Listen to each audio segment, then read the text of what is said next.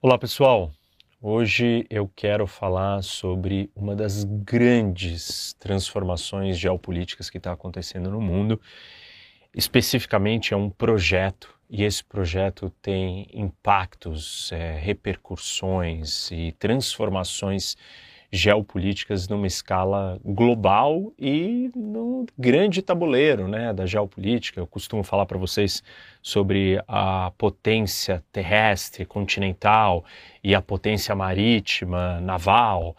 E esse projeto, é, que é um projeto da China, é uma tentativa de alterar ou fortalecer ou expandir o domínio e o poder chinês dentro dessa outra frente geopolítica, que é a frente terrestre. Eu estou falando aqui, obviamente, da nova Rota da Seda e quero, vou explicar para vocês como é que funciona o projeto, o que está acontecendo. Mas antes de começar a falar é, da aula de hoje, eu quero lembrar vocês de darem like no vídeo, ativar o sininho para receber notificação quando tem vídeo novo, seguir o canal, né? Na verdade, alguns ou muitos não seguem o canal e o mais importante, compartilhar sempre com seus amigos.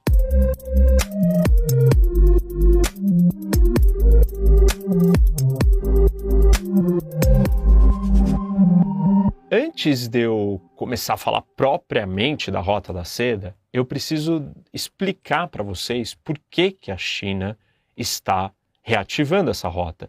E isso está conectado com a característica, com a essência geopolítica da China, com o seu posicionamento geográfico, com a geoestratégia do que são esses dois universos da geopolítica, o continental e o marítimo.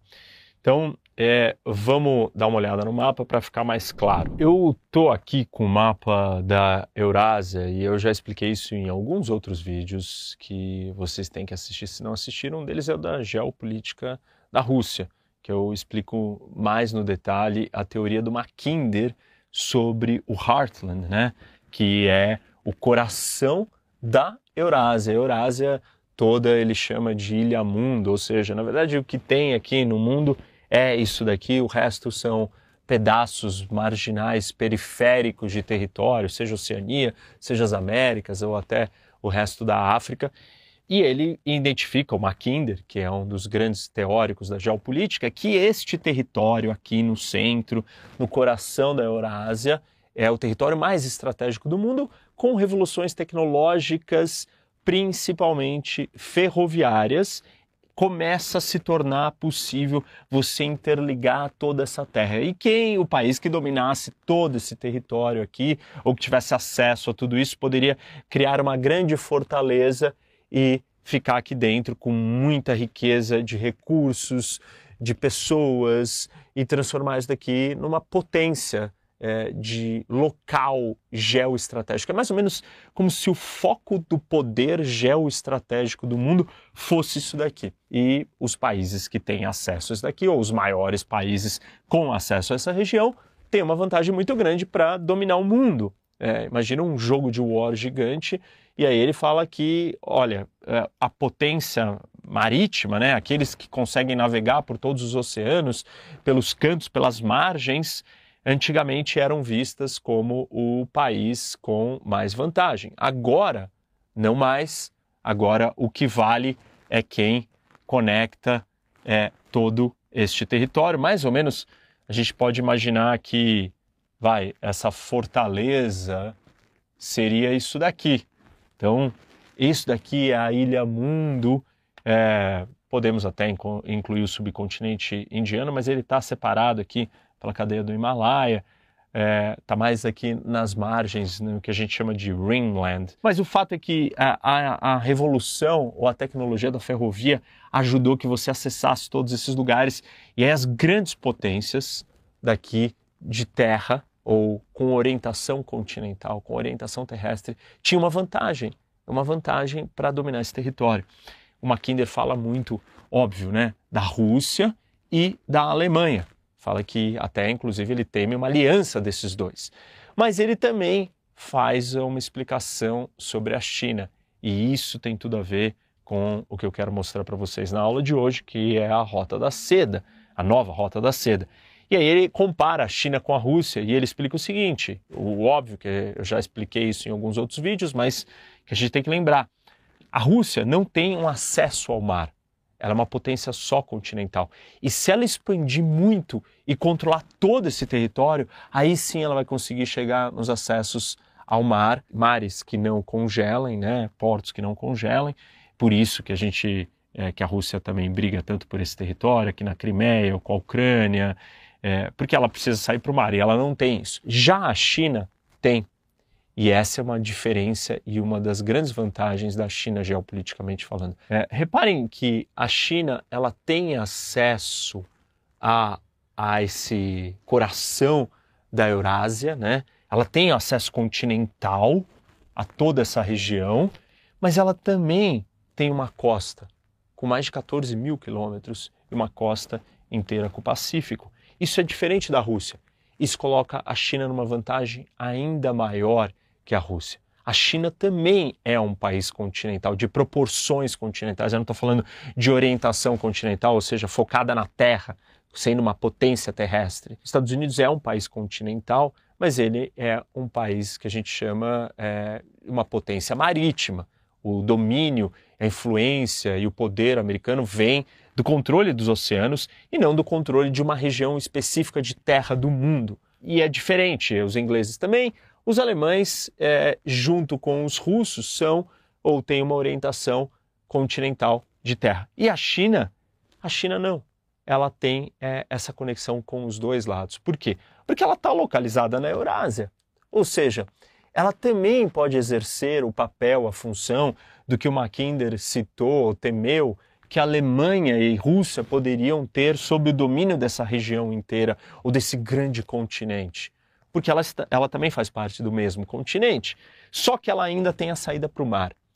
E ao longo da história do desenvolvimento das características geopolíticas chinesas, né, a civilização chinesa ela está concentrada nas áreas, é, nas terras aráveis, aqui mais perto é, da costa, não tanto para o interior, não tanto aqui, e ela sempre teve que se proteger. Então, imaginem que vai mais ou menos essa região aqui toda.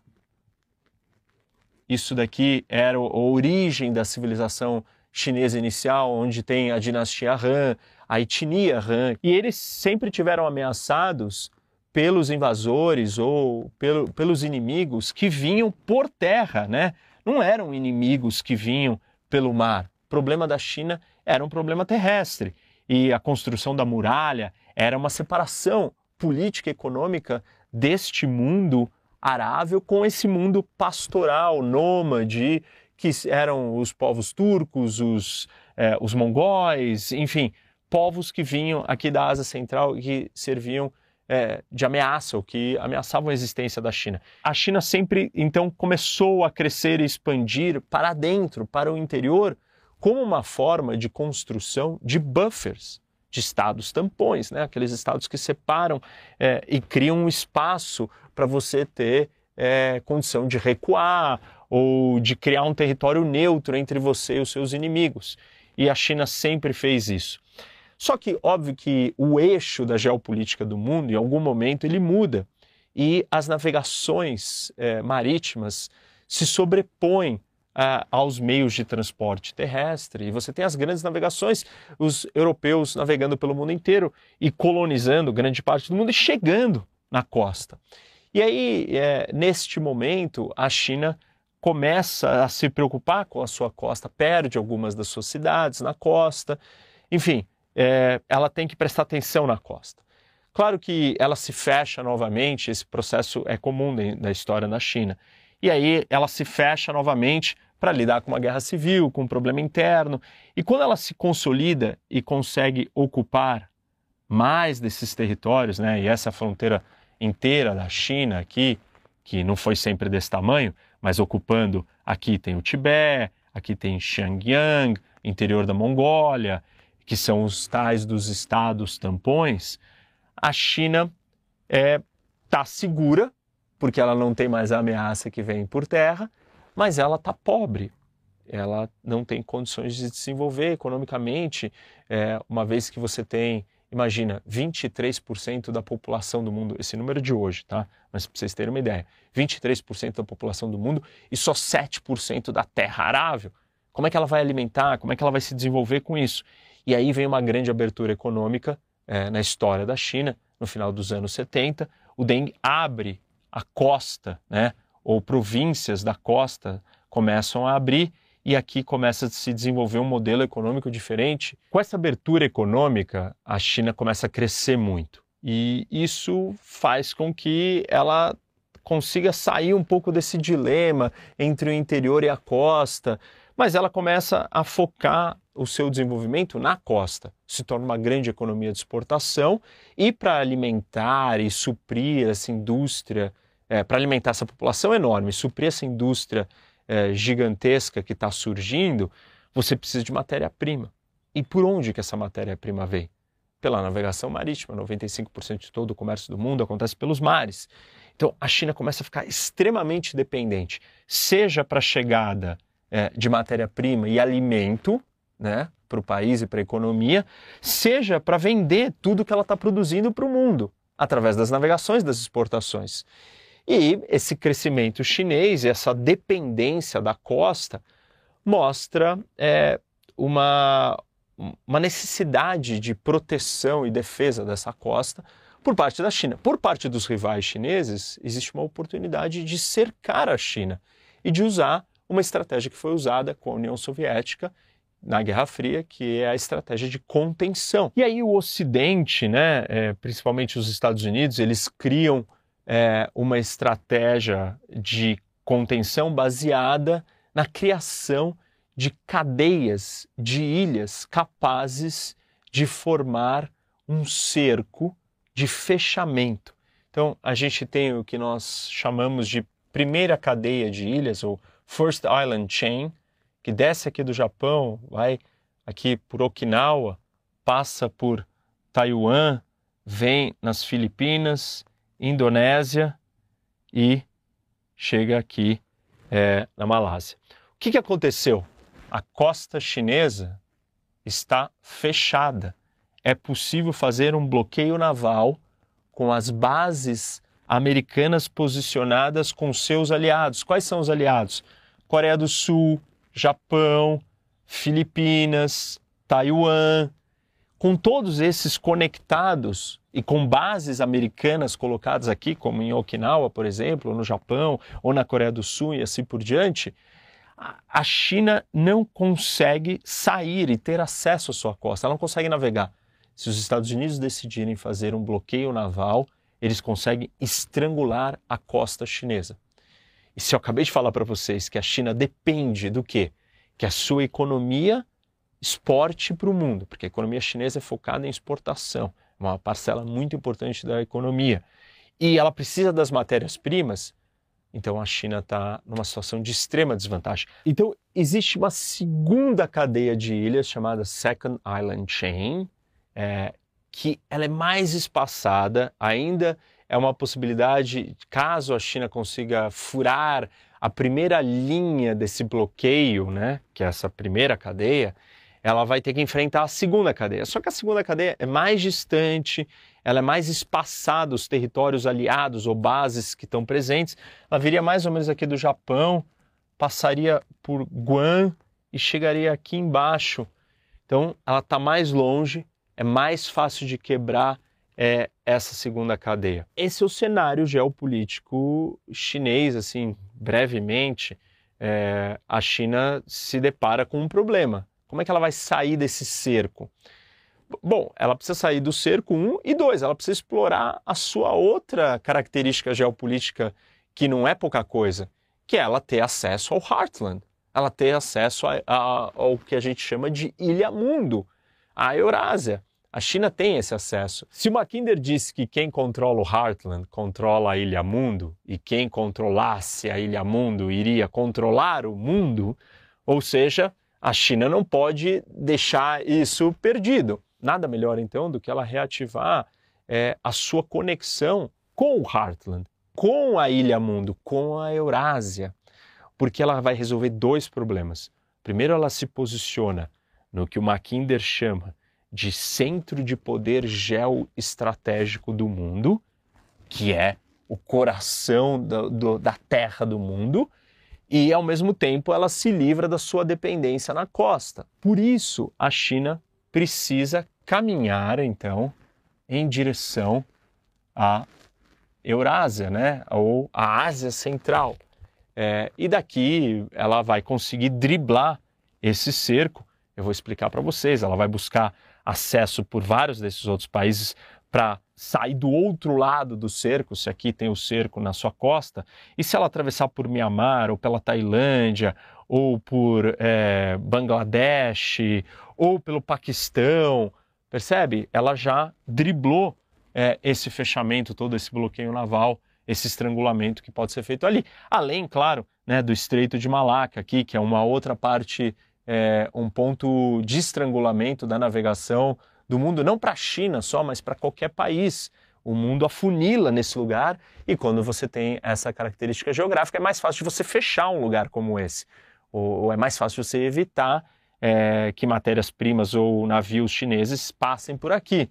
É, tudo isso é uma ameaça para a China. Uma vez que ela está nessa situação, nada melhor do que ela explorar então as possibilidades é, de domínio geopolítico via continente. Um dos riscos ou uma das consequências dessa história é que ela vai de encontro com a estratégia geopolítica da característica fundamental da Rússia. Porque toda essa região aqui sempre foi o espaço que a Rússia dominou.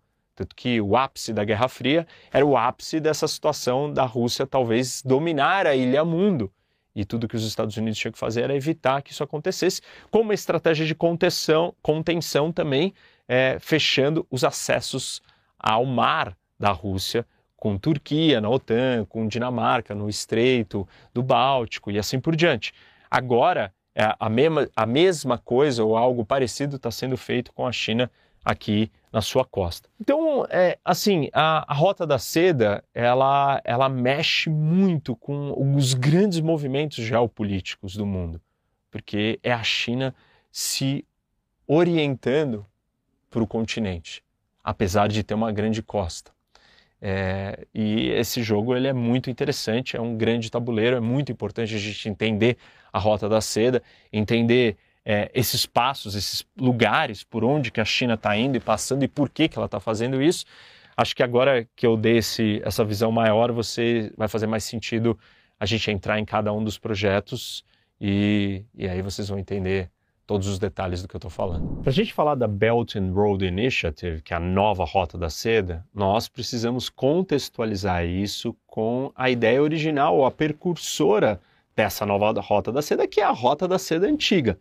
Na verdade, essa Rota da Seda antiga é um conjunto, uma rede de trajetos que chegaram a mais de 6.400 quilômetros trazendo, óbvio, desenvolvimento econômico, trocas econômicas baseadas principalmente na seda e outras especiarias, levando essas mercadorias é, do Oriente até o Ocidente. E por onde ela passou, ela não trouxe só o desenvolvimento econômico né, ou comércio, mas ela trouxe também laços culturais, políticos, religiosos e uma série de coisas que aconteceram desde o século II a.C. até o século XVII depois de Cristo. E a China foi um dos pontos principais, ou uma das líderes na condução, na utilização dessas rotas. No século II a.C., dois grandes impérios começaram a surgir no mundo. No Ocidente, o Império Romano, que estava ocupando territórios na Europa e no Oriente Médio, e no Extremo Oriente, a China. Depois de uma guerra civil, um conjunto de imperadores começaram a governar né, os territórios e dali surgiu uma primeira dinastia, a dinastia Han. Esses imperadores eram de origem Han. Deixa eu mostrar aqui no mapa para vocês, porque as causas que levaram à descoberta ou nascimento dessas rotas são bem específicas e vocês vão entender no mapa. Apesar da China, né, ou do Império é, Chinês, da dinastia Han naquela época, é, ser muito grande, ele ainda sofria ameaças que vinham do norte, da Mongólia, e do oeste, que eram os povos turcos que vinham daqui, Turcomenistão, Uzbequistão, todos esses países, né, esses povos, eles a ameaçavam a China com as invasões é, nômades. E aí os chineses precisavam de cavalos poderosos para lidar com eles. Eles descobriram então que existiam os cavalos celestiais, que eram cavalos muito fortes, muito rápidos, que estavam localizados aqui nesse vale de Fergana, que está no Uzbequistão. E aí então é, a capital do Império Chinês era Xi'an, e eles saíram daqui em direção em busca desses cavalos.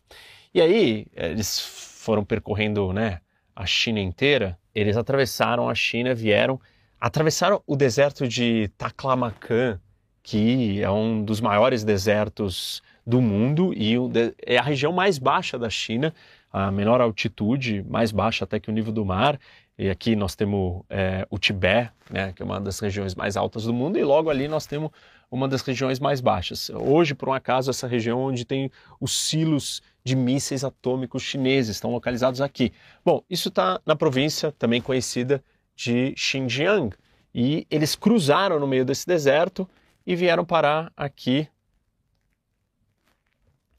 nesse vale, que é o Vale de Fergana. Essa expedição, né, esse percurso todo aqui, ele levou 30 anos. O imperador chinês ele mandou uma, uma expedição para chegar no vale, né, para comprar os cavalos. Eles conseguiram e voltaram. Só que aí eles perceberam que tinham muitas oportunidades, conheceram outros povos e daí então começaram novas caravanas não militares com intuito comercial e a seda foi a moeda de troca é, de todo o comércio que acontecia nessa rota. A rota não era exatamente essa, mas eu vou mostrar para vocês daqui a pouco os caminhos que ela percorreu. A rota que eu mostrei até agora para vocês foi aquela rota inicial, mas eu desenhei aqui no mapa a rota completa ou as rotas, tanto a terrestre quanto a marítima. E na terrestre nós tínhamos caravanas e na marítima nós tínhamos barcos, né, embarcações, navios e tal, que navegaram aqui, que está em azul. Eu deixei o zoom maior para vocês entenderem a extensão. Nós estamos falando aqui, é, a ponta da China, né, a costa da China está aqui nesses pontos azuis. Aqui é Xi'an, que é a, a, capital do império, da dinastia Han. Então ela atravessou a Ásia inteira, e eu vou fazer esse caminho mais é, perto para vocês entenderem melhor. Atravessa a Ásia inteira, Ásia Central, passa aqui no Oriente Médio, Turquia, e vai chegar aqui na ponta da Europa. E pelo mar, a mesma coisa, só que ela desce é, para o sul da Ásia, enfim. Mas esse é o panorama maior para vocês entenderem é, o tamanho né, dessa rota. Como eu falei no começo, mais de 6.400 quilômetros. Então vamos olhar primeiro a rota terrestre mais de perto, aí ela vem por dentro da China, ela não passa no meio daquele deserto que eu comentei com vocês, ela continua aqui dentro da China, aí ela vai cruzar, ela vai sair. Ela, ela entra no Afeganistão, passa um lado pelo Afeganistão, outro lado ela passa pelo Uzbequistão, é, pelo Kirguistão, e aí ela continua, aqui ela vai chegar no Turcomenistão e depois ela vai entrar dentro do Irã. Ou ela sobe aqui por cima, atravessa o Mar Cáspio, chega em Baku, passa por Baku. Baku é a capital do Azerbaijão. Aqui a pontinha é, do Azerbaijão. É, depois ela desce aqui, continua, né, vindo, é, vai entrando dentro da Turquia. Aí ela vai entrar no Oriente Médio, por aqui por baixo ela passou pelo Irã, como eu comentei com vocês. Aí ela vai entrar aqui em Síria e vai vir para o Levante, né, que é a costa é, do Mediterrâneo. E aí tem é, aqui tem Gaza, Israel, Líbano. E aí ela continua subindo Anatólia, Turquia, quem não lembra da Anatólia, não sabe o que é, assistam Geopolítica da Turquia. O vídeo está imenso, muito completo, muito legal. E aí da Turquia ela continua subindo, vai chegar aqui na Grécia e da Grécia ela vai se dividir, vai vir para a Europa, é, vai vir para a Itália, para a França, desce Espanha, Portugal, e, enfim. E então chega no Atlântico, aqui do outro lado, e atravessou o mundo inteiro e saiu aqui da base da China. Bom, essa era a rota eh, terrestre. Então aqui nós temos caravanas de comércio. Mas existiu a rota da seda é, antiga marítima. E na verdade os chineses começaram grandes navegações muito antes dos europeus, desistiram e se fecharam. Essa é uma história interessante, mas para um outro momento, um outro vídeo, uma outra aula. Mas vejam a sofisticação ou a complexidade dessa rota quando ela saiu aqui marítima. Então, ela chega no Japão, na Coreia, desce aqui é, em Taiwan, vem para Filipinas, Indonésia, e aí aqui em Indonésia ela vai subindo, atravessa o Estreito de Malaca, sobe para Mianmar, Bangladesh, Índia, Paquistão, aqui no Oriente Médio também, Arábia Saudita, Iêmen, Omã, e vem até a costa da África. Tem um ponto importante e interessante aqui que nós temos que entender, é que a Rota da Seda Marítima, ela levou o desenvolvimento de algumas cidades que cresceram porque elas estavam em portos estratégicos de onde estava havendo esse comércio das sedas, especiarias, metais e também de comerciantes que iam junto nessas navegações. E um dos primeiros lugares aqui que se desenvolveu muito, uma das cidades que se desenvolveu muito graças é, a estar próximo a um porto, foi Chennai, na Índia. Então, essa é uma primeira. Depois nós vamos ter Mascate, aqui em Oman. Ó. Mascate está aqui, Oman fica aqui na saída do Golfo Pérsico. É, descendo aqui, a gente vai ver Zanzibar, também foi outra cidade na costa é, da África, a Tanzânia, que se desenvolveu bastante com isso. Jeddah, na costa da Arábia Saudita, do Mar Vermelho. Então, Jeddah está aqui e Alexandria, que está no Egito, aqui na costa do Mediterrâneo. Então, essas são cidades é, que se desenvolveram muito graças a esses portos e toda essa rota. Obviamente que tudo isso aqui está evidente que nós temos um grande corredor comercial e muitas trocas de mercadorias, mas existiu outras coisas importantes acontecendo que foram é, fundamentais para a formação de civilizações inteiras que são as trocas culturais, religiosas, é, de idiomas e uma série de coisas. Mercadores e todos que estavam passando, interagindo aqui, começaram a se encontrar, conhecer, trocar, e isso ajudou a formatar várias dessas civilizações e países futuramente. E foi a partir dessa antiga Rota da Seda que a China deu origem a um novo projeto gigantesco chamado The Belt and Road Initiative, conhecido como a nova Rota da Seda. Em 2013, o Xi Jinping vem a público, faz dois grandes discursos e anuncia que a China vai se relacionar com o mundo de uma forma diferente, com um projeto gigantesco que vai interligar grandes obras de infraestrutura, construção de estradas, é, ferrovias, aeroportos, que vão conectar por terra a China ao resto do mundo. Isso acontece no mesmo caminho da antiga Rota da Seda, ligando principalmente os países da Ásia Central até chegar na Europa, atravessando pelo Oriente Médio, aquele mesmo caminho que eu mostrei para vocês, só que com uma infraestrutura moderna e a China financiando todos esses projetos. Mas, obviamente, que a China também não ia abandonar a, a sua identidade geopolítica, o seu grande ativo geopolítico, que é a sua costa e a saída para o mar. Né? Eu expliquei isso para vocês no começo, e aqui vamos resgatar essa ideia. Então, a China não vai só trocar é, a saída pelo mar ou a sua costa, que trouxe tanta riqueza, que tem tudo a ver com a economia moderna, por causa das navegações, o comércio internacional acontece pelo transporte marítimo, ela não vai simplesmente esquecer isso. É muito bom e muito importante ela ter uma saída por terra para se blindar daqueles problemas que eu já citei, é, como Island Chain Strategy, é, o cerco, o bloqueio naval, as questões de desenvolvimento econômico internas, todas elas estão aqui colocadas de novo. Então, a China também desenvolve, junto nesse Belt and Road Initiative, uma Silk Road Maritime, né, ou uma rota da seda marítima, uma nova rota da seda marítima. Essa rota ela é mais focada em construção de portos e presença de infraestrutura chinesa em lugares estratégicos na costa.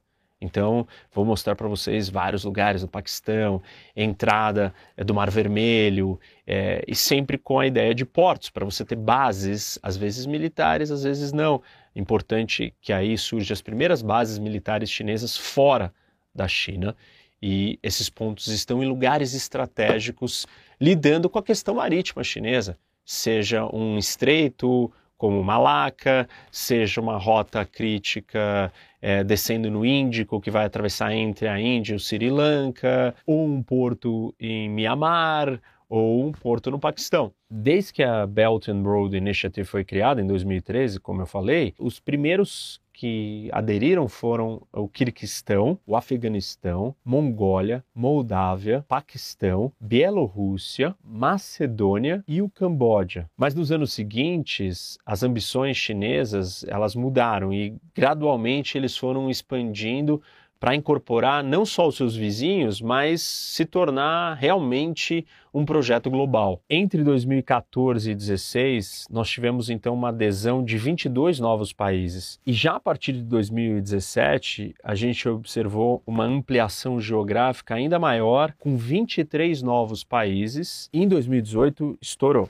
Aí nós tivemos mais 63 novos aspirantes, mais que dobrando o número total de membros que já tinham aderido ao projeto e alterando substancialmente o perfil geográfico do bloco, porque incluíram cada vez mais países da África e trouxeram pela primeira vez as Américas, né? Não só o Caribe, mas a América Latina entrou. Até 2022, 148 países no mundo todo tinham aderido a Belt and Road Initiative.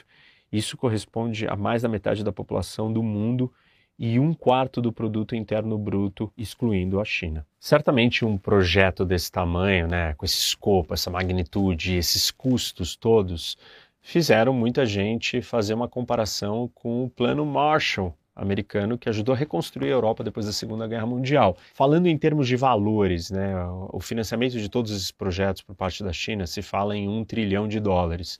Isso seria sete vezes mais do que custou o plano Marshall na época, equiparando os valores para o tempo de hoje.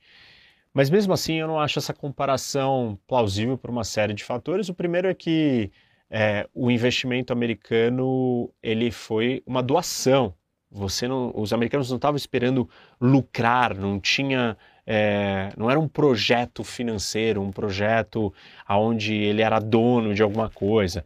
E a China está construindo um projeto econômico. Ela tem, ela é dona do porto, ela explora o porto, ela é dona do aeroporto. É, é um negócio e ela quer ter retorno financeiro, ela espera ter esse retorno financeiro. Existem cláusulas contratuais nesses empréstimos todos para que isso aconteça. É diferente da reconstrução de um continente. Esse é um ponto. O segundo ponto é que o Plano Marshall era focado em poucos países da Europa, países num nível é, de desenvolvimento econômico antes da guerra muito superior aos países que a China está investindo dinheiro. Muitos deles são um, países pobres e, e o escopo é, do investimento chinês, acabei de falar para vocês, né, mais de 140 países, não tem comparação com o tamanho do Plano Marshall é, em termos de quantidade de países que receberam aquele dinheiro para reconstrução.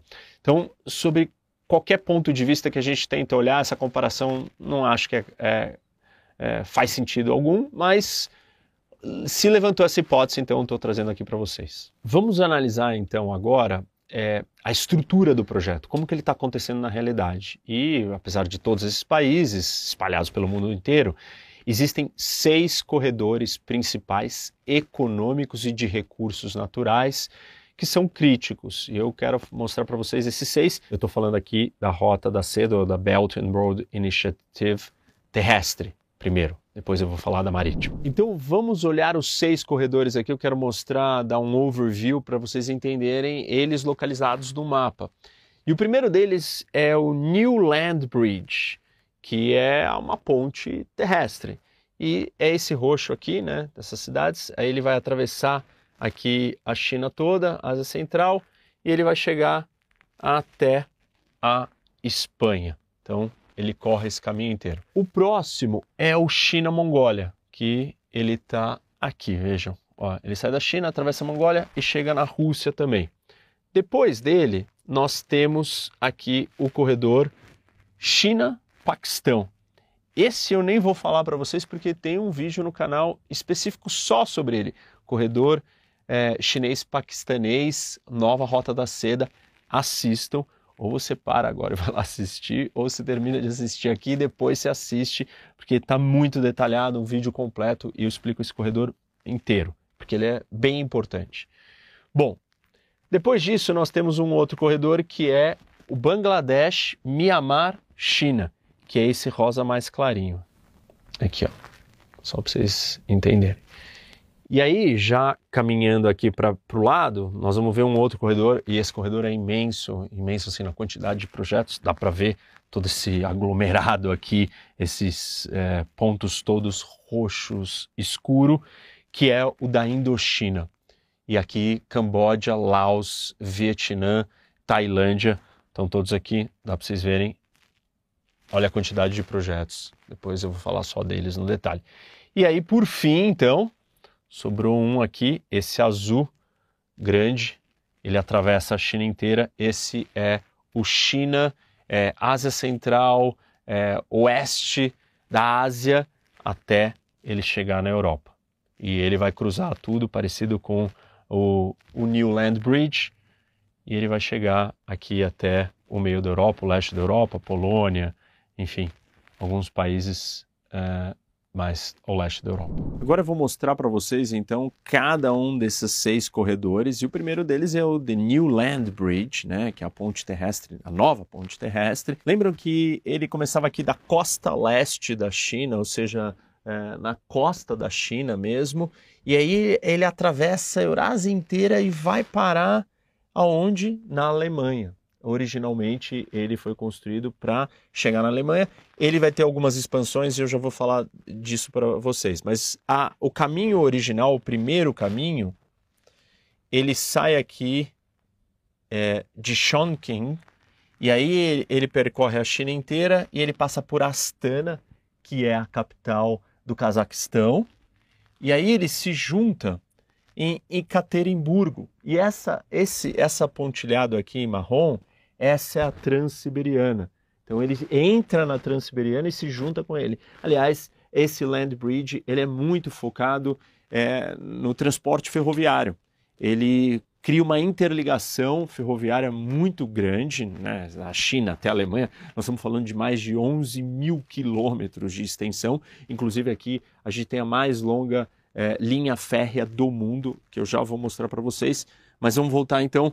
Então, Ekaterimburgo, é, nós temos a Transiberiana, e aí ele continua né, no mesmo caminho da Transiberiana, ele passa por Minsk, que é a capital da Bielorrússia, aí ele vem para Varsóvia, na Polônia, e daqui ele vai chegar em Duisburgo, na Alemanha. E posteriormente, né, com a evolução, o avanço das rotas, eles acabaram construindo outras linhas que vieram para aqui para Londres e, óbvio, conectaram com infraestrutura existente até chegar é, em Madrid, na Espanha. Esse trajeto aqui, então, da Espanha, de Madrid, que atravessa a Europa inteira, a Ásia Central, a Ásia até a China, são 13 mil quilômetros, é a maior linha férrea do mundo.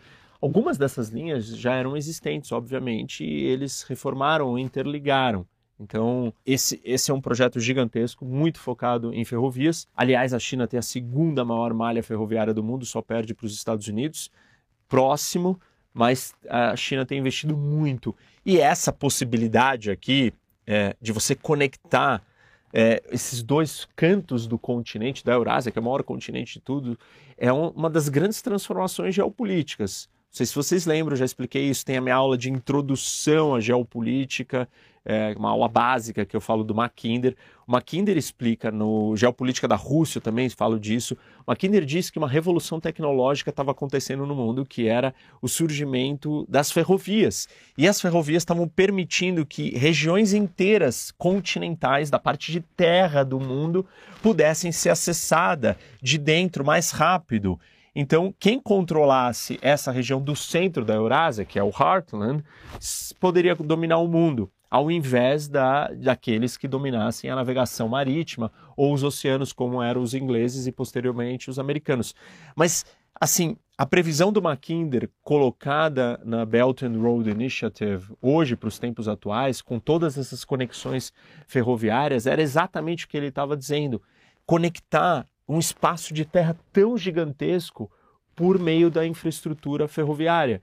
E isso é uma, uh, o uso de um potencial geográfico, geopolítico é, da ferrovia, da terra, e não do mar, e não dos oceanos, e não da, da navegação.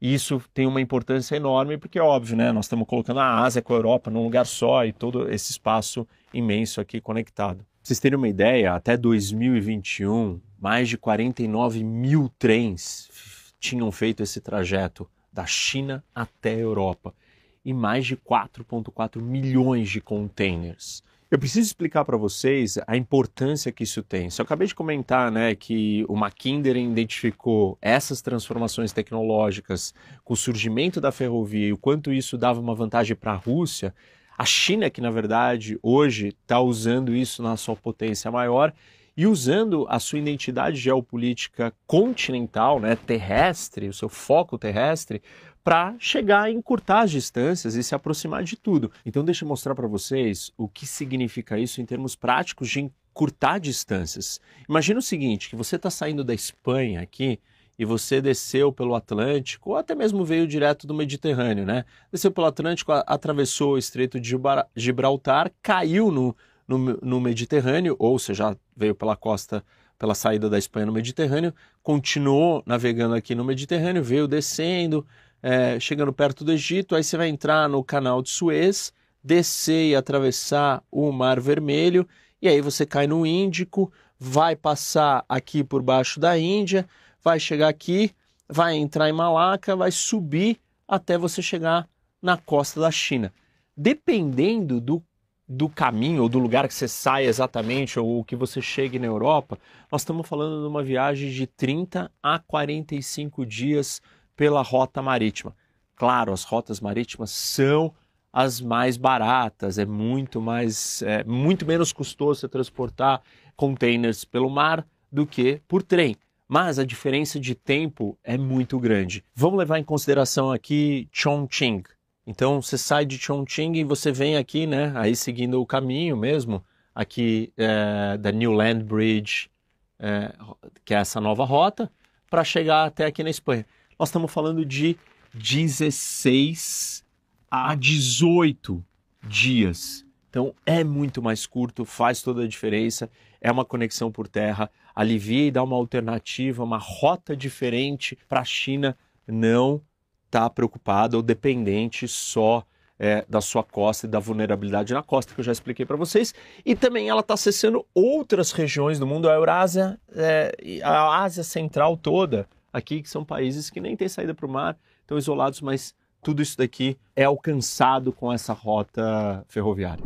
Existem alguns problemas e não sei se todos sabem, mas nem todos os trilhos de trem do mundo têm a mesma distância, o mesmo tamanho.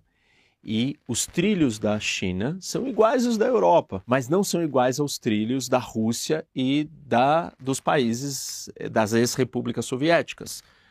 Ou seja, então, quando um trem está saindo da China e ele está indo para a Europa e ele vai atravessar e passar no meio dos, das ex-repúblicas e da Rússia, você vai ter que trocar os vagões de trilho de trem, porque os trilhos têm é, distâncias diferentes. E isso acontece exatamente aqui, nesse desenho que simula o que acontece num porto é, de Corgos, que está na China, na fronteira quase com o Cazaquistão. Isso é parte da iniciativa do Belt and Road Initiative, né, do projeto da nova Rota da Seda, desse corredor que precisa fazer isso. Então, os chineses construíram um porto seco e nesse porto seco você retira os containers que estão no trilho, né, no vagão é, que está vindo da China, muda para um outro vagão que vai entrar dentro da Rússia, do Cazaquistão, Cazaquistão usa também, ex-República Soviética usa o mesmo é, da Rússia, que é diferente do da China e da Europa. e aí você coloca aqui e aí ele continua. E aí quando ele chega na Europa, na verdade, isso vai acontecer na Polônia, né, na fronteira da Bielorrússia com a Polônia, você tem um outro porto seco, uma outra estação como essa, para trocar de novo os containers de vagão, de trilho, porque precisam se adaptar à bitola diferente da Europa. E esse assunto é, é muito interessante, como vocês estão percebendo, dá até para a gente fazer um vídeo, né, geopolítica é, da distância dos trilhos no mundo inteiro, porque cada lugar usa uma medida diferente e tem muita história por trás disso e razões específicas. Mas isso é um vídeo para uma outra hora. Quero falar com vocês agora então do segundo corredor, e esse corredor é o China, Mongólia, Rússia. E aqui vocês estão vendo sinalizados, né? Então ele está aqui na China, mais ao leste. Ele vai atravessar a Mongólia e chegar na Rússia. Ele também se conecta com a Transiberiana, que é essa linha marrom aqui que vocês estão vendo, que vai até o outro lado, chegando na Europa. Mas é, esse corredor é importante porque ele vai conectar a Rússia com a China, passando por um estado hum, importante, geoestrategicamente falando, que é um estado tampão, ou buffer state, né? que são aqueles que ficam separando entre dois países, que é a Mongólia. Então, a Mongólia ela serve como um corredor, um grande espaço que conecta é, tudo que a Rússia quer vender para a China, no caso, petróleo e gás, e os produtos manufaturados chineses para chegarem do outro lado é, na Rússia. É, você tem aqui no meio da Mongólia uma série de outros é, recursos naturais importantes como carvão e minas diversas e outras matérias-primas que também são importantes e estratégicas para a Rússia e para a China. Esse corredor ele foi construído basicamente em cima de estradas e ferrovias que já existiam. Tem poucas coisas novas sendo feitas, são estradas antigas ou ferrovias antigas que estão se conectando. Então ele passa numa linha mais ou menos aqui, vai, reta, cruzando a Mongólia, o Lambatora, que é a capital da, da Mongólia, e ele chega até o lado de lá é, da Rússia, aqui na, no lado da Sibéria. Eu estou aqui com o mapa da Mongólia para vocês entenderem quais são os projetos principais que estão sendo feitos. E esse daqui é um, essa daqui é a Mongólia e aqui tem um mapa das ferrovias na verdade, a Mongólia tem só uma grande ferrovia, que é essa linha central aqui, ó. Esse ponto aqui, isso já existe, cruza a capital Ulaanbaatar, atravessa o país e chega na Rússia. Então, essa linha férrea, ela já está construída, ela está lá, mas é a única. E parte do projeto, né, da nova Rota da Seda, é duplicar essa ferrovia. Então, esse é um dos projetos. Agora, para você utilizar os, o resto do, dos recursos do país, aproveitá-los bem e ter uma malha ferroviária né, e, um, e um eixo de comunicação melhor, você precisa construir outras. E aí tem vários projetos. Um deles é esse daqui, que vai atravessar o país né, aqui da ponta da Sibéria com a Rússia e vai andar tudo isso daqui e vai cruzar essa região aqui onde tem duas grandes, as duas maiores minas de carvão é, da Mongólia, que é a Tavantolgoi e o Oitolgoi. E essas duas minas, uma vez que interligadas com essa infraestrutura férrea, vão servir para exportar isso para a China e Rússia e até para a Europa com a ligação ali para cima. E, então essa, isso daqui, essas linhas aqui, essa linha que eu estou mostrando para vocês, ela não existe. É uma proposta de construção, é um dos projetos. Aí ele chega aqui em Altai e se divide em dois caminhos diferentes. O outro corredor que está sendo planejado está aqui desse lado, que é o corredor do leste. E é toda essa linha aqui que vai atravessar aqui do norte, ele vai conectar com a Transiberiana aqui em cima e vai descer até o sul aqui da Mongólia, chegando na China. A existência e a criação desses dois corredores que não existem, né, e esse outro que atravessa o país, junto com esse corredor central que já está pronto, vai facilitar muito para escoar todos os produtos da Mongólia. É, tem uma outra dificuldade que a Mongólia também usa uma bitola diferente, férrea, da, igual à da Rússia.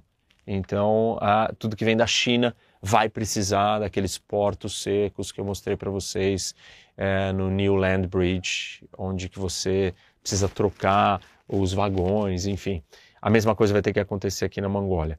É, é uma parte, esse corredor inteiro, ele é menor do que os outros, óbvio, só tem um país aqui, um, Mongólia não é um país pequeno, mas é só a Mongólia e a China e a Rússia, todos próximos. Então vamos agora para o nosso terceiro corredor, e esse daqui, aqui que vocês estão vendo, é imenso, e ele é o Central Asia, ou Ásia Central e Oeste da Ásia.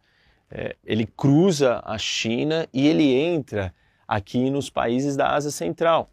É, então nós vamos ter aqui é, Tajiquistão, é, Turcomenistão, Cazaquistão, o Uzbequistão, o Kirguistão, e todos esses países aqui, todos esses questões, eles são países sem saída para o mar.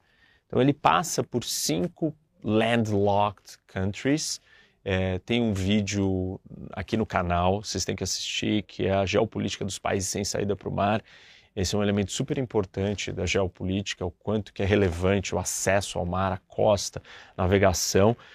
Imagina para esses países que já têm uma dificuldade é, econômica muito grande, o quanto é relevante e importante o surgimento dessa infraestrutura toda que está cortando no meio deles e se conectando com a Ásia, com o leste da Ásia, com a saída para o mar da Ásia e com o resto do mundo do outro lado na Europa.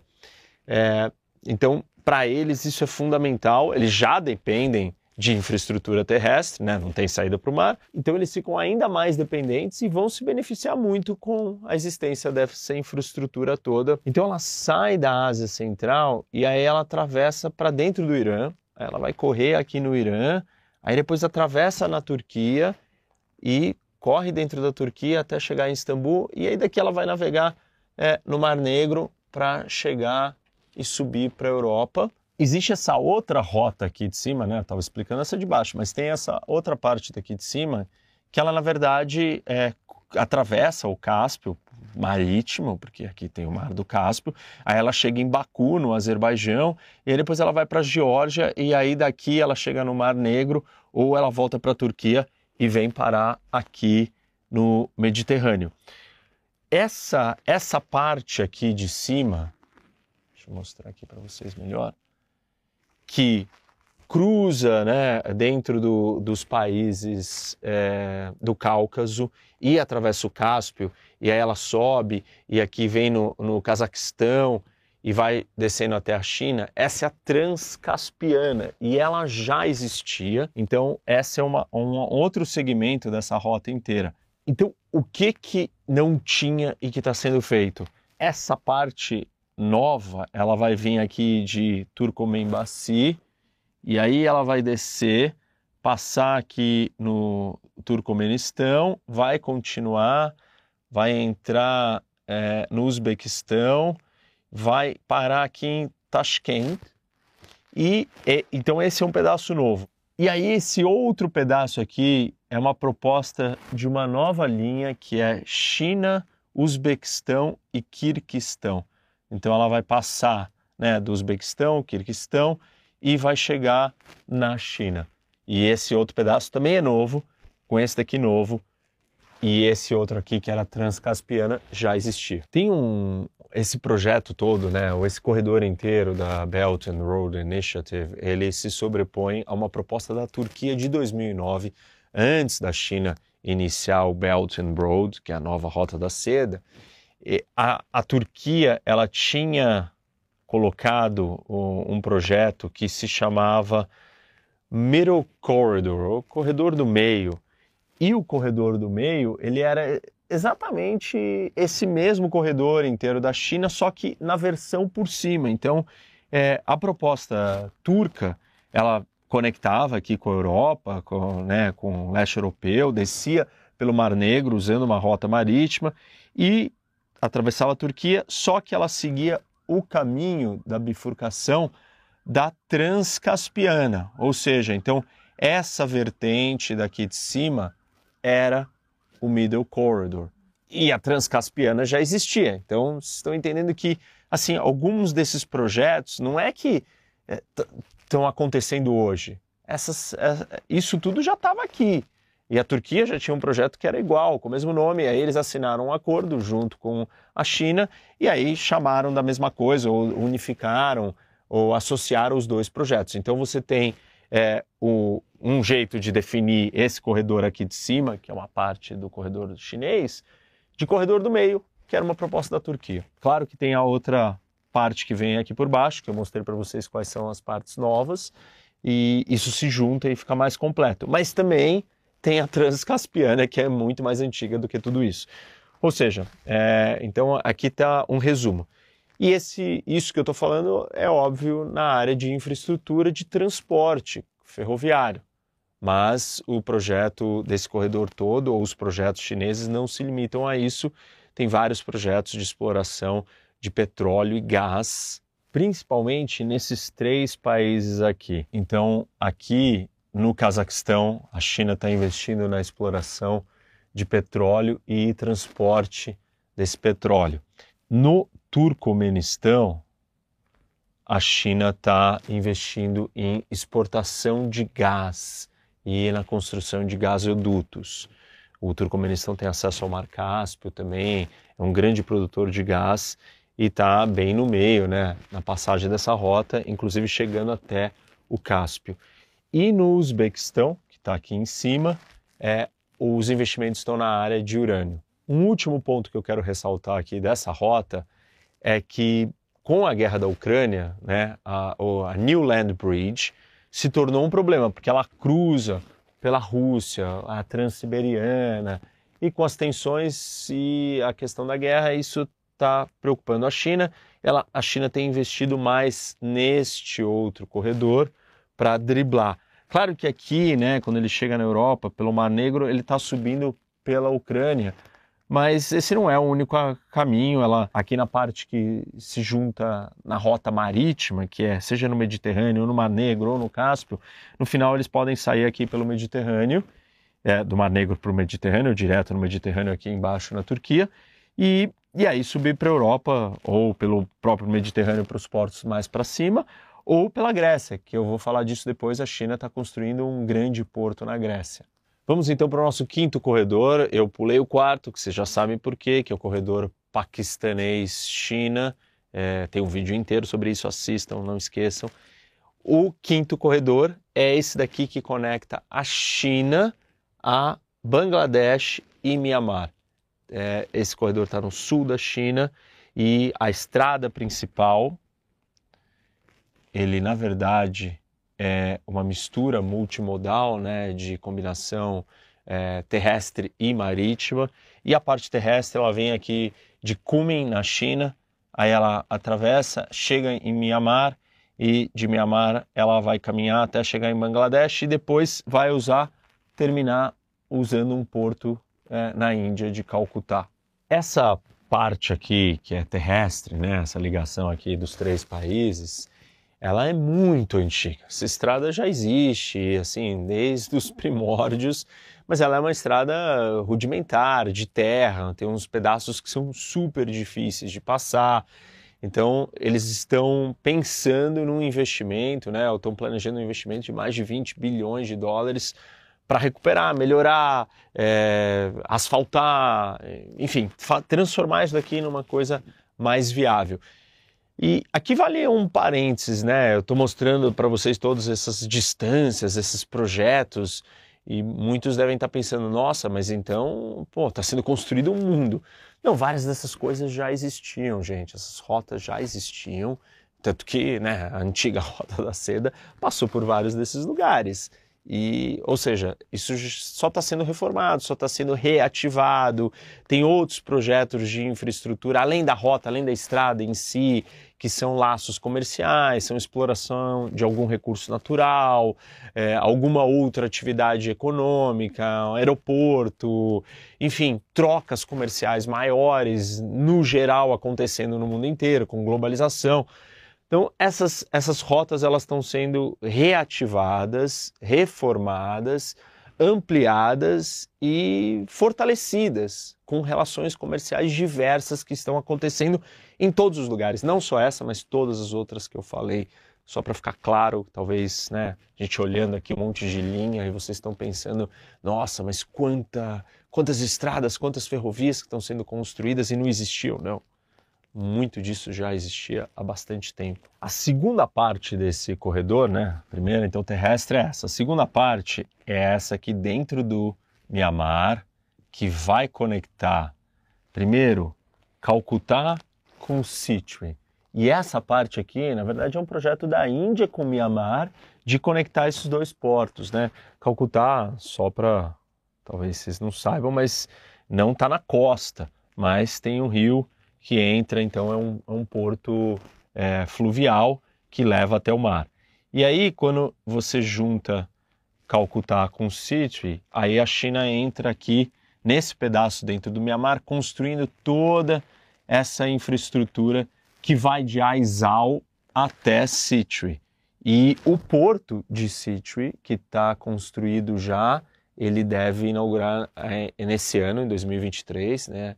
No primeiro semestre, já está terminado, e grande parte da infraestrutura aqui rodoviária também já está terminada, faltam alguns trechos, alguns pedaços. E isso vai ligar ou vai entrar para dentro de Mianmar e vai ter uma outra saída aqui. Tem um outro aspecto importante aqui é, para eu mostrar para vocês de Mianmar para a China, que Mianmar, na verdade, se a gente olhar bem, está bem no centro aqui, é, é um país que fica no encontro da China com a Índia, né, separando e conectado com o oceano. Mianmar tem um papel fundamental para a estratégia da China de cortar ou se livrar dos possíveis bloqueios navais que ela possa sofrer nas zonas de estrangulamento e com a primeira cadeia de ilhas. Primeira cadeia de ilhas, vocês lembram, está aqui, e o ponto de estrangulamento é o Estreito de Malaca, aqui embaixo. Então, para a China evitar ter que passar o transporte é, do seu combustível, né, que está vindo importado de outros lugares, está vindo ou da África ou do Oriente Médio, ele vai sair aqui da África, vai vir, vai, atravessaria Malaca e subiria para chegar na China. Esse é um caminho. Outro, ou ele vem aqui né, do Oriente Médio, Golfo Pérsico também desce, passa em Malaca, sobe, chega na China. Para a China não depender deste espaço aqui de vulnerabilidade marítima, Mianmar é fundamental, porque você cria um grande corredor aqui terrestre que corta essa história do mar. Então, é, a China em 2013 e 2017 inaugurou dois projetos de infraestrutura de energia, um é um gasoduto e um outro é um oleoduto. Eles saem aqui dessa ilha ó, de Mandai e o porto está aqui em cima, estão bem perto. Então isso fortalece né, o investimento todo no porto. E o gasoduto e o oleoduto, eles vão sair daqui e vão direto para Cume. E eles andam, são próximos um do lado do outro. É, isso faz com que todo aquele petróleo que veio aqui ele não precisa passar no estreito, mas ele para, entra nesse gasoduto e nesse oleoduto e sobe direto para a China. Então, Mianmar é muito estratégico. É, esse corredor pode não ser tão grande, mas Mianmar tem um papel fundamental, parecido com o do Paquistão, é, que é o corredor que também faz essa conexão para não ter que atravessar é, pelo mar, pelo Estreito de Malaca. Mianmar é um lugar que a gente tem que prestar mais atenção, tem muitas coisas acontecendo lá. Ainda quero fazer um vídeo sobre a geopolítica de Mianmar, porque é um ponto de encontro desses dois gigantes aqui. Bom, esse então foi o nosso quinto corredor. Vamos para o sexto e último corredor, então, que é o da China com a península da Indochina. Como vocês podem ver, tem muitos pontos aqui. É, assim, é uma região concentrada e uma região importante, porque ela conecta a rota da seda marítima, passando por pontos estratégicos como o Estreito de Malaca, que é o estreito mais importante de rotas de navegação do mundo, a maior quantidade de, é, de navios passam por esse estreito, e a China depende muito dele, porque tudo que vem do Índico ou do Atlântico, que não está dando a volta no Panamá, vai passar pelo Estreito de Malaca, Então, aqui tem uma preocupação. Esse é um dos corredores, é, talvez mais importantes, não mais importante, mas um dos mais importantes para a China por causa dessa ligação aqui com a Rota da Seda Marítima. Um dos principais projetos desse corredor da Indochina é esse projeto de desenvolvimento chamado Greater Mekong, né? o Grande Mekong é um projeto, uma iniciativa de desenvolvimento que embarca três principais projetos ou corredores econômicos. Mas o interessante aqui é entender que, diferente do grande corredor da Indochina, Malásia e Singapura não estão inseridas nesse. Então a gente tem é, Vietnã, Laos, Camboja, Tailândia e a gente tem também Mianmar que não faz é, parte desse corredor da Indochina, faz parte do outro corredor que eu já falei para vocês, mas nesse projeto específico, Myanmar está inserido é, no Greater Mekong, ela está inserido. Mekong é um rio muito importante, essa região toda aqui são mais de 320 milhões de pessoas que vivem.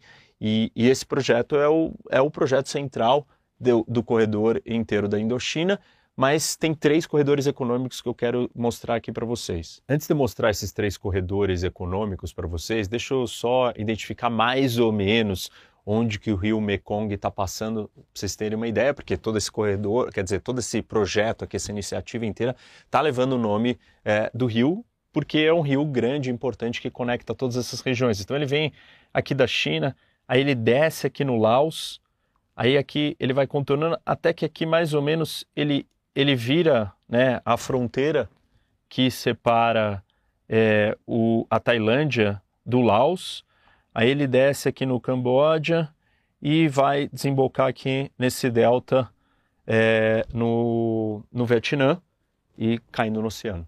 Então, só para vocês terem uma ideia, isso é mais ou menos onde que o rio está passando. Então deixa eu mostrar os três corredores para vocês e aí vocês podem perceber que tem aqui as linhas azuis que elas vão do norte para o sul, né? Estão todos aqui de cima descendo. Aí nós temos uma linha cinza aqui, que é do leste para o oeste, que é esse, esse cinza aqui, esse corredor.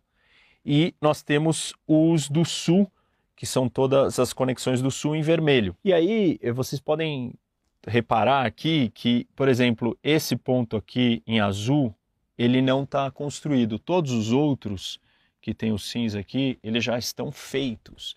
E aí, de novo, repito para vocês o que eu tenho falado. Não é que a China veio aqui e construiu toda essa infraestrutura nesses é, quatro países que não existiam. Não, é isso que está acontecendo.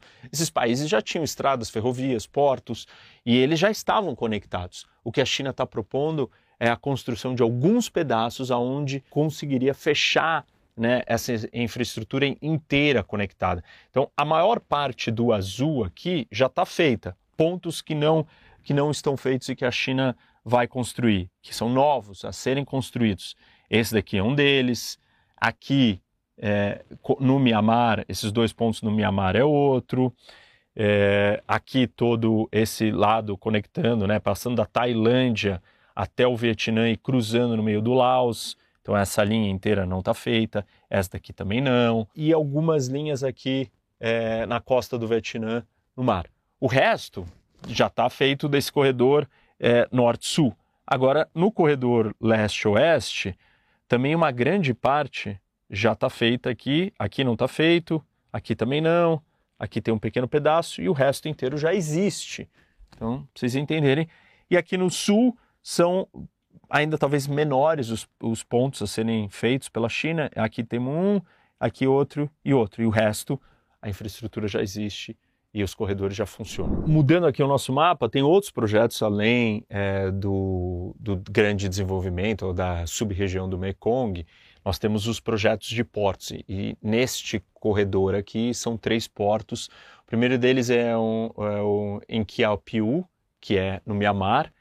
O outro é aqui no Camboja, que é o Sihanoukville, e o Vung Tau no Vietnã. Então, esses três lugares, percebam, eles são próximos do Estreito de Malaca, é, ou, ou do Mianmar que está do outro lado, mas aí também relevante, porque pode ajudar a tirar a dependência, como eu já contei para vocês, do Estreito de Malaca. Mas esse é um outros projetos além do Mekong, projetos de portos. Além disso, nós temos outros projetos. Um deles é sobre uma grande ferrovia, que ela sairia aqui da China de Kunming e ela viria Mianmar, atravessaria Tailândia, Laos e Vietnã.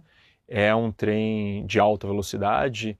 É, esse é um dos outros projetos a mais. Além disso, projetos de linhas de transmissão de energia também vão ser feitos nesse corredor e de fibra ótica. Eu vou entrar mais no detalhe na questão da fibra ótica quando eu falar da rota da seda digital. Bom, como todos os outros corredores, o objetivo deste daqui também é criar uma conectividade, trazer desenvolvimento, negócios e infraestrutura. Bom, encerrando esse, então vamos falar da rota da seda marítima agora. Aqui eu já mudei o mapa, como vocês podem ver, mapa do globo, aqui é a China. Então, a ideia é construir uma rede de portos e infraestrutura que conecte essas rotas de navegação para facilitar a, o acesso à economia azul, à economia marítima e a China está construindo não só portos, mas é, centros comerciais, é, centros de desenvolvimento econômico, e não só para uso de civis ou de negócios, mas para usos militares. Algumas dessas, desses portos aqui já são portos navais é, que a Marinha Chinesa tem usado. Bom, a ideia obviamente que é conectar a China, né, atravessando aqui o, o Pacífico, Índico, Mediterrâneo, até chegar na Europa. Eu quero mostrar aqui especialmente para vocês 10 desses portos, 10 lugares estratégicos importantes dessa rota da seda marítima. Não são todos, tem mais, mas eu vou apontar aqui 10 para vocês entenderem onde eles estão localizados mais ou menos nessa rota. O primeiro deles é aqui em Hanoi, no Vietnã. Aí tem um outro em Jakarta, na Indonésia. Aí aqui no no Estreito de Malaca, na Malásia, né? Essa região é importante, eu mostrei para vocês. Aí daqui nós temos um porto é, em Calcutá, aqui na Índia. Aí depois Sri Lanka, em Colombo. Aí depois do Sri Lanka, nós temos aqui na costa da África, no Quênia, Mombasa, né? Que é essa cidade aqui portuária na costa do Quênia. Aí depois tem dois outros muito importantes. Um deles é Djibouti, aqui na saída do Mar Vermelho. Essa é a primeira base militar da China fora do seu território, ou seja, a primeira base militar da China espalhada no mundo. É, e ela construiu bem aqui. Esse lugar é super estratégico porque a Arábia Saudita, a passagem do Canal de Suez, Mar, Mar Vermelho que conecta com o Índico. E um outro porto importante também é esse aqui é, no Paquistão, Guadar aqui no Paquistão, e que ele também está na saída, reparem, é, do Golfo Pérsico, que aqui também é super importante para a China, porque todo o petróleo que chega na China sai do Oriente Médio, principalmente a Arábia Saudita, que é o maior fornecedor para a China, Irã também, e aí ele vai cruzar aqui, parte desse petróleo né, pode parar aqui, como eu já expliquei para vocês, e como eu falo na aula é, do corredor paquistanês da Rota da Seda. É, aí, além desses, aqui acho que eu já falei oito, vamos subir, passar o Suez, e aí você tem mais outros dois portos aqui já no Mediterrâneo, o porto de Pireu, na Grécia, e Veneza, na Itália. E aí conseguiu chegar na Europa, então você fez o caminho inteiro aqui da rota. Deixa eu voltar é, aqui para o nosso mapa maior para mostrar para vocês outros projetos dentro da Rota Marítima da Seda, alguns deles importantes. O primeiro deles é aqui. Reparem que essa região do Estreito de Malaca, é, ela existe a possibilidade para que se construa um canal. E a Tailândia é, já foi estudado a construção desse canal. Se você fizer um canal aqui, você elimina a necessidade de atravessar por Malaca. Então, é, o canal de Kra, no istmo de Kra, a, a China está estudando essa possibilidade para você rasgar um canal aqui na Terra e aí você não precisaria passar por Malaca. Esse seria um grande projeto, um dos grandes canais do mundo. A gente tem dois grandes canais, né? É, o Suez do Panamá, isso seria algo equiparável, porque essa rota aqui é maior do que tudo que passa no Suez e no Panamá. Tudo que atravessa o Estreito de Malaca é maior ainda.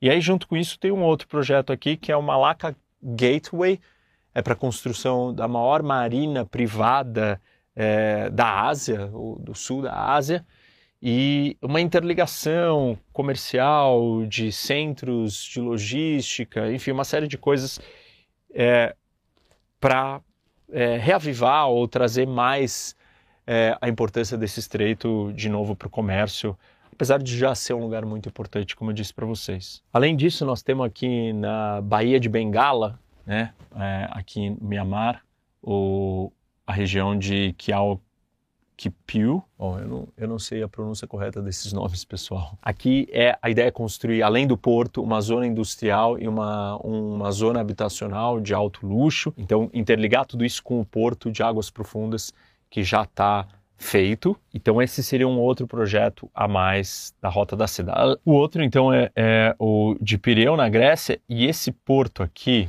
ele é muito antigo, a China quer transformar ele num dos portos mais importantes da Europa. Com isso, é, vai ter que investir bastante dinheiro. Nós estamos falando mais de 600 milhões de dólares. Quero mostrar aqui para vocês mais ou menos.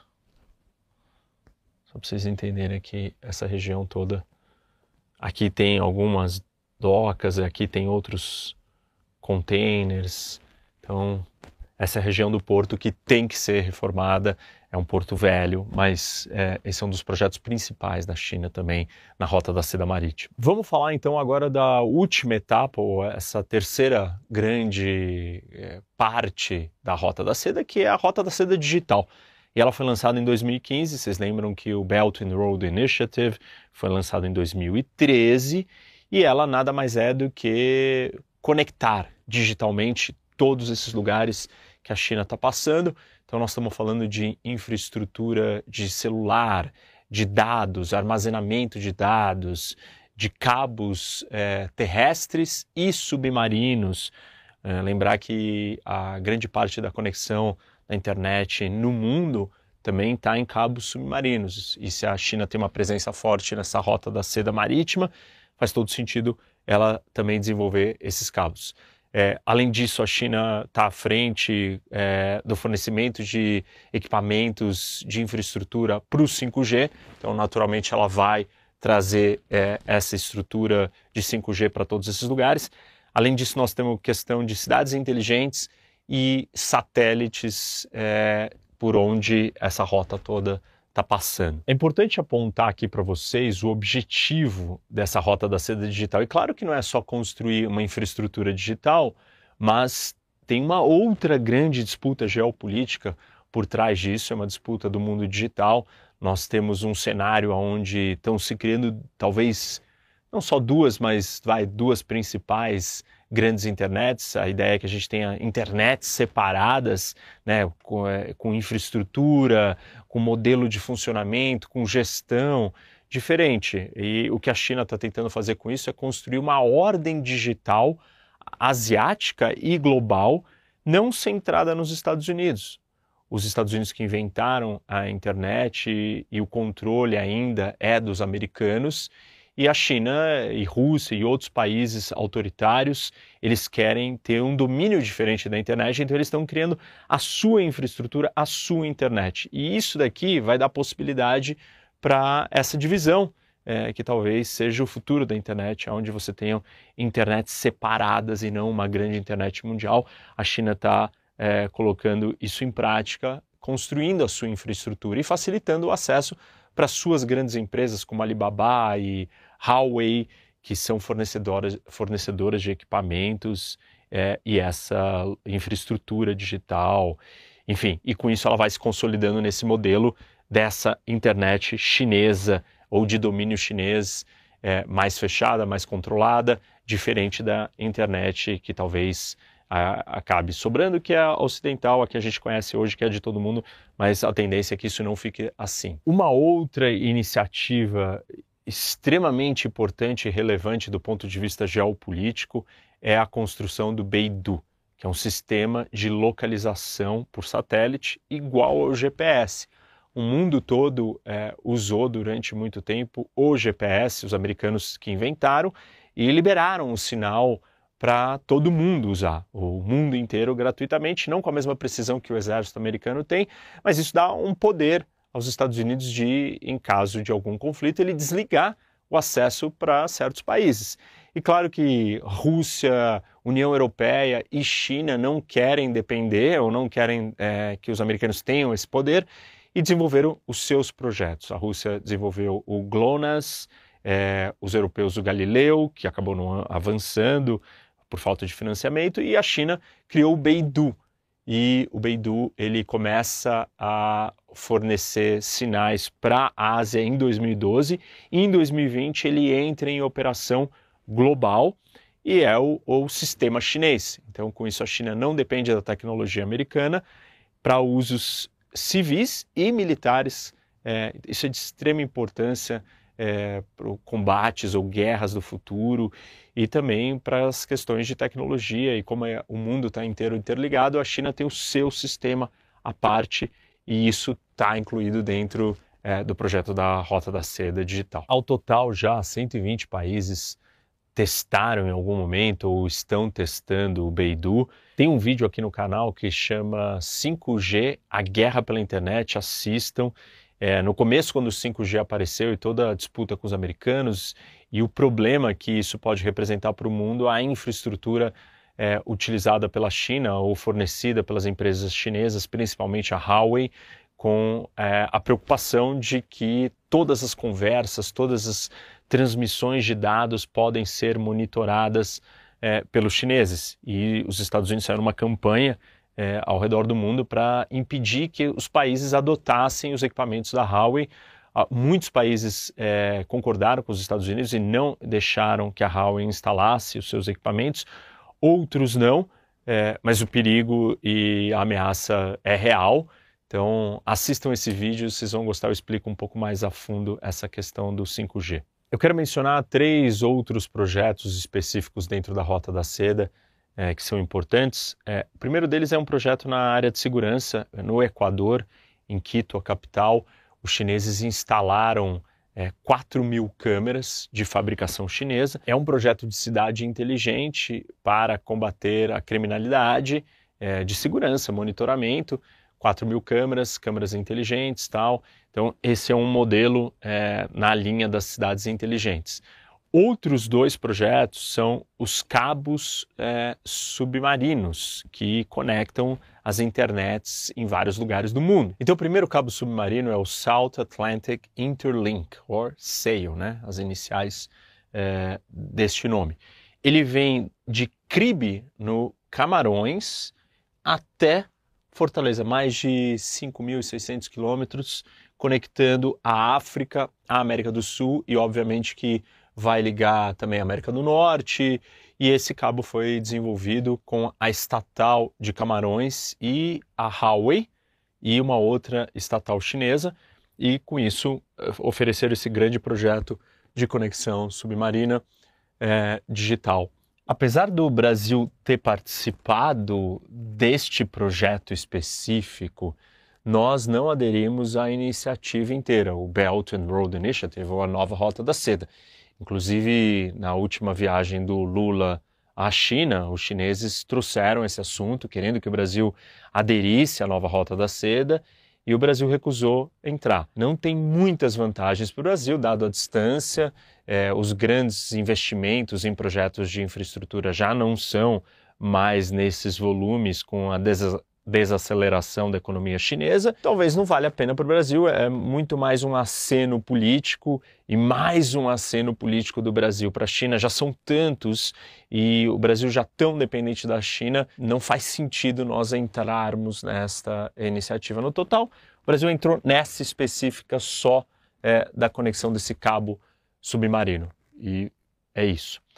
Vou falar então, quero falar aqui com vocês da, do segundo grande projeto de conexão digital submarino. Aqui nesse mapa dá para a gente ver o segundo grande projeto de conexão digital é, submarina. Esse segundo cabo chama PEACE, que é Pakistan East Africa Connecting Europe. Então, obviamente, né, ele vai da Europa até Singapura, mas aqui no meio ele conecta com o Paquistão e também com é, o leste da África. Então ele vem na França, passa pela Tunísia, Malta, Chipre, Egito, desce o Mar Vermelho, entra, conecta com a Arábia Saudita, conecta com Djibouti, conecta com a Somália, vai até o Paquistão. Eu já comentei aqui com vocês também tem o Porto aqui, todos os lugares onde a China está presente é, com a rota da seda marítima e a rota da seda terrestre. Maldivas, Singapura, Aqui ele desce até o Quênia. Isso tudo que já está conectado, que foi inaugurado em 2022. São 15 mil quilômetros de cabos sub, é, submarinos, mas com a possibilidade de estender até a África do Sul e continuar estendendo. No total, eles pensam, imaginam em chegar em 25 mil quilômetros. É muito grande, um grande projeto de conexão digital. E esse é o segundo é, grande projeto da Rota da Seda Digital. Quero agora fazer um resumo, uma análise final para vocês do que é o impacto da Rota da Seda, dessa nova Rota da Seda. 2023 a gente chega é, em uma década é, desde o início desse projeto chinês. É um projeto de escala e proporções gigantescas, como eu mostrei para vocês. Eu acho que o primeiro ponto aqui, a gente resumir, refletir, lembrar do que nós falamos, é a questão geopolítica. É um projeto de transformação geopolítica imenso, coloca em xeque as duas grandes visões né, da geopolítica ou da teoria da geopolítica sobre a potência marítima, a potência terrestre ou continental, é, a China é, se equilibrando na sua característica de poder pertencer a esses dois mundos, o mundo marítimo e o mundo continental, mas não é qualquer mundo continental, é o mundo continental do Heartland. Então, é, a China caminhando para dentro do coração da Eurásia, é, transitando, construindo essa infraestrutura, ela fortalece a possibilidade e a força é, do poder continental, da posição estratégica do Heartland. E óbvio que, né, se esse lugar estrategicamente a preocupação foi sempre que a Rússia dominasse, a China entra numa rota de colisão é, com a Rússia é, apesar da aliança dos dois agora nessa questão da invasão da, da Rússia à Ucrânia, ainda existem pontos de muita preocupação porque a China está entrando num, num, espaço que era de influência russa e em busca de um, de um novo desenho de um tabuleiro geopolítico, fugindo do cerco marítimo que está sendo feito a ela, mas ela ainda depende muito do acesso ao mar, então ela está fazendo isso com, por volta de outros países. É como se a China estivesse se estendendo geopoliticamente para outros territórios. Isso tem uma relevância imensa na grande disputa de poder mundial. Isso não é só um projeto de infraestrutura, não é só um projeto econômico, mas é um projeto geopolítico de grande repercussão e que movimenta muitas peças. E não é por acaso que uma das respostas é, do Ocidente é um projeto similar para competir com a Belt and Road Initiative. É um projeto do G7 e o projeto chama Build Back Better World. É uma iniciativa que começou em 2021. Os países do G7 é, se comprometeram a investir 600 bilhões de dólares. É, lembra que eu falei para vocês por volta de um trilhão é, eram as estimativas, né, as estimativas é, conservadoras da Rota da Seda Nova. Tem gente que fala em até 8 trilhões de dólares. É, 600 bilhões não é pouca coisa, mas talvez perto de 8 trilhões é, é pouco. Mas se for realmente só um trilhão que a China consiga colocar, 600 bilhões está ali, está próximo. A diferença é que, obviamente, que o projeto do G7, o Build Back Better World, ele respeita questões de transparência, de democracia, ambientais, direitos é, diversos.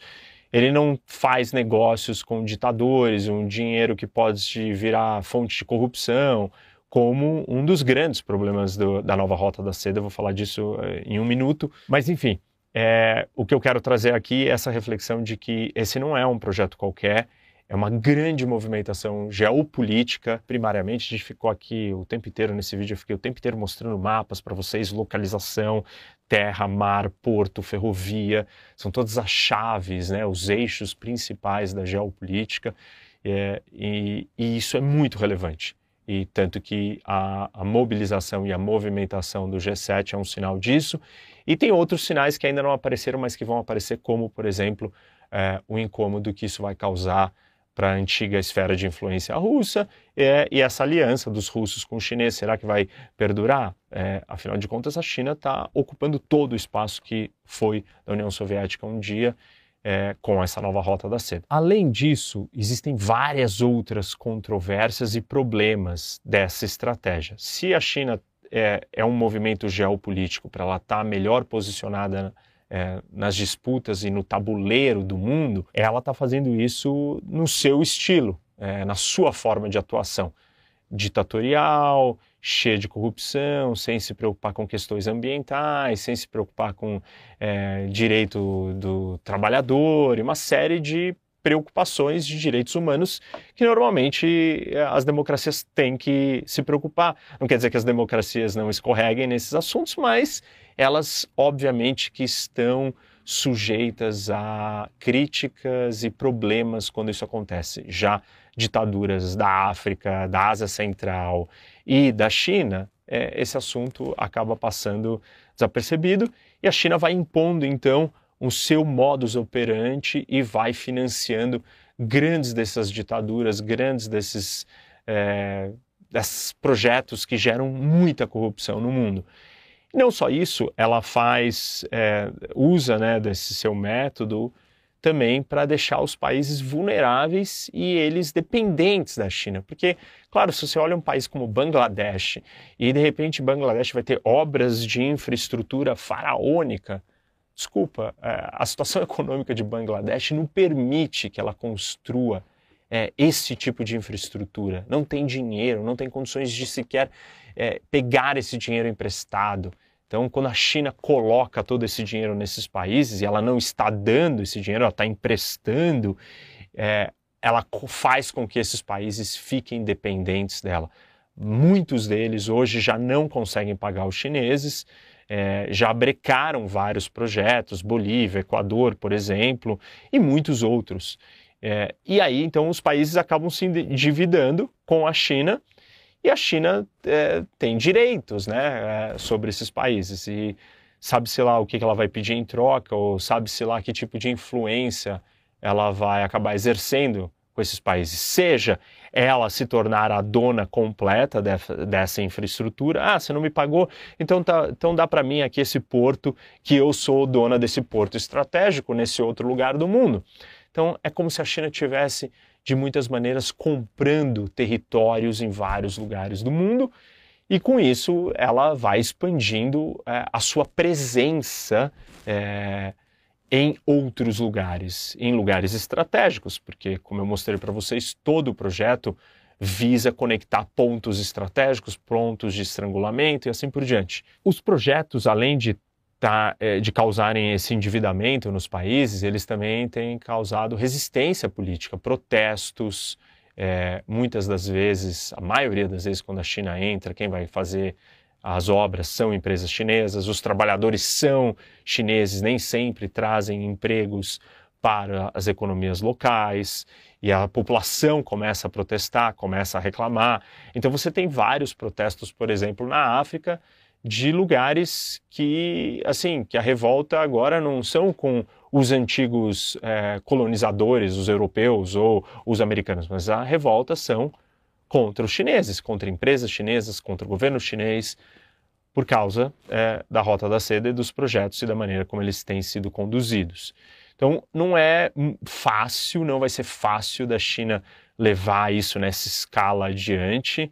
É, uma coisa é você estar tá fechado no seu mundo, crescendo internamente, outra coisa é quando você começa a se relacionar com esses países e aí você vai ter que lidar com ah, os incômodos, as insatisfações de cada um desses lugares e eles vão começar a ter opiniões sobre a China. E isso já está começando a acontecer e vários desses países estão brecando alguns dos projetos, como eu comentei.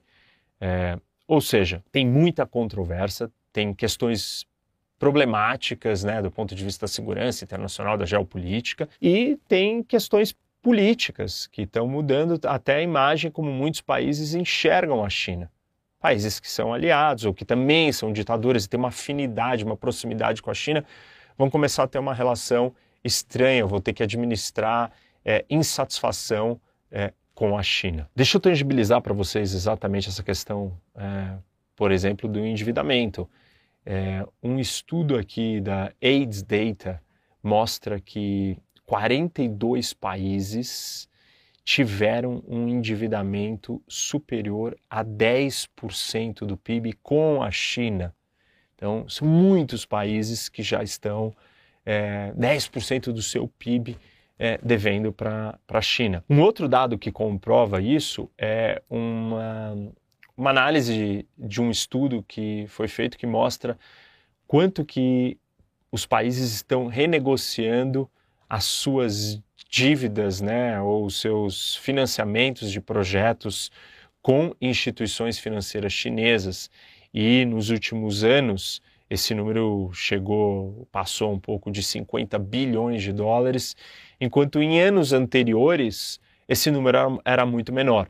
Ou seja, conforme é, o tempo vai passando, os países vão percebendo que eles não têm condição, estrutura, capacidade para ter um, projetos de infraestrutura desse tamanho e que eles não têm como pagar isso. E óbvio que então eles têm que entrar numa renegociação com a China ou ficar devendo, é, dever favores ou, enfim, né, aceitar negociações que a China vai acabar impondo para eles. Então, essas são repercussões muito sérias, muito importantes. É, nós temos que prestar muita atenção como vai se desenrolar. Certamente é uma grande ponte, um grande eixo geopolítico que a China está construindo, mas nós não sabemos é, se ele vai continuar crescendo nessa velocidade, se ele vai dar certo. E, claro, né, quais são as consequências é, para esses países todos envolvidos nesse, nesse projeto imenso. Bom, pessoal, espero que vocês tenham gostado. Então, não se esqueçam de dar like nesse vídeo, sigam o canal, ative o sininho para você receber notificação toda vez que tem vídeo novo. E o mais importante, sempre compartilhar. É, se vocês gostaram, demonstrem isso dividindo ou indicando para um amigo. Obrigado e até mais.